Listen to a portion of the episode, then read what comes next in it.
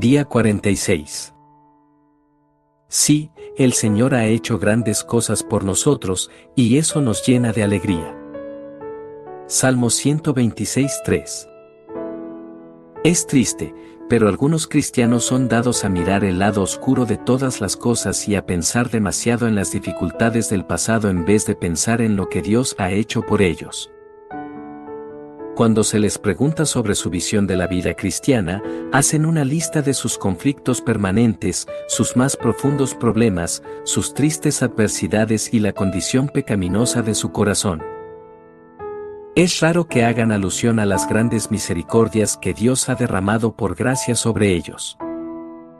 Sin embargo, un cristiano con un alma saludable estará lleno de gozo y compartirá estas afirmaciones, no hablaré sobre mi persona excepto para la honra de Dios. Me sacó de la fosa de la muerte, del lodo y del pantano, puso mis pies sobre una roca y me plantó en terreno firme. Puso en mis labios un cántico nuevo, un himno de alabanza a nuestro Dios, Salmo 42.3. El Señor ha hecho grandes cosas por mí, y eso me llena de alegría, Salmo 126.3. Esta clase de breve resumen de su experiencia es lo mejor que cualquier hijo de Dios puede esperar exhibir.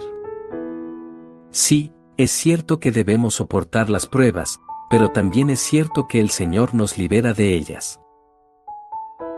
Es cierto que todos tenemos nuestras transgresiones, de las que nos arrepentimos, pero también es absolutamente cierto que tenemos un Salvador que es más que suficiente para vencer estas transgresiones y liberarnos de su poder. Al mirar atrás, Sería necio negar que estuvimos en el pantano del desaliento La Ciénaga en el progreso del peregrino de Juan Bangen, 1628 a 1688 donde cristiano se hunde bajo el peso de los pecados y de la culpa o que hemos reptado por el valle de la humillación también del progreso del peregrino. Sería igualmente erróneo olvidar que hemos pasado por allí seguros y con ganancia. No permanecimos en estos gracias a nuestro todopoderoso ayudador y líder que nos sacó a un lugar de abundancia, Salmo 66:12.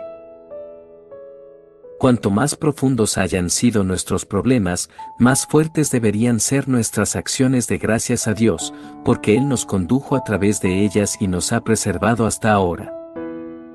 Nuestras pruebas dolorosas no deberían empañar nuestros himnos de alabanza, sino que deberían convertirse en los tonos graves dentro de la canción de la vida, el Señor ha hecho grandes cosas por nosotros, y eso nos llena de alegría.